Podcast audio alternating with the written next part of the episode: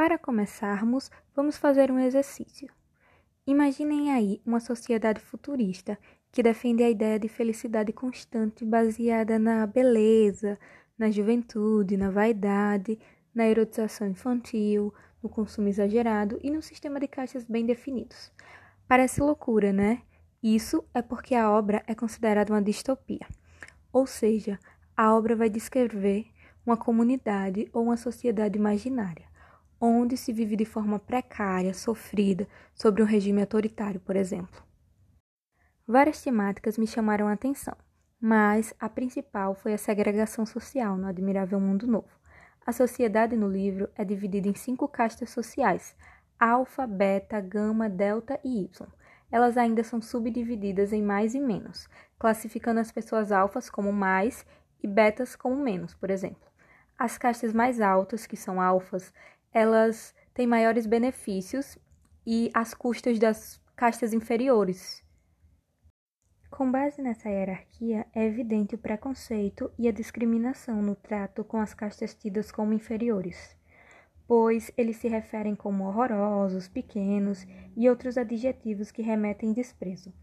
Um exemplo disso é quando a personagem Lenina, uma jovem da casta superior, ela tem atitudes preconceituosas com as castas tidas como inferiores. Além disso, o autor acrescenta que a pertencer a um grupo implica também na definição de quem não se é. Por isso, a moça agradecia constantemente por não ser de uma casta inferior, já que sabia que o grupo a qual pertencia era dos superiores. E fica evidente no trecho a seguir. Parece loucura, né? Mas essa segregação pode ser evidente nos dias de hoje. Vamos usar como exemplo o Brasil. Se olharmos o índice do Gini do país, em que em 2017 o Brasil foi o 53,3, mostrando o abismo da desigualdade na distribuição de renda. Em outras palavras, o Brasil só fica atrás para os países africanos em termos de desigualdade.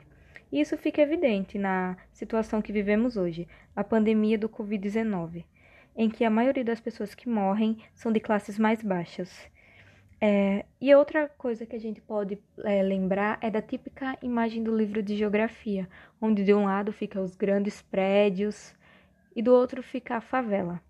A frase do Ariano Suazuna ganha bastante força nesse contexto, e ele diz: Além disso, vale ressaltar também o preconceito existente em pleno século XXI com as pessoas mais pobres em que normalmente elas não podem ocupar certos lugares, não de forma evidente, mas são tratadas de formas diferentes.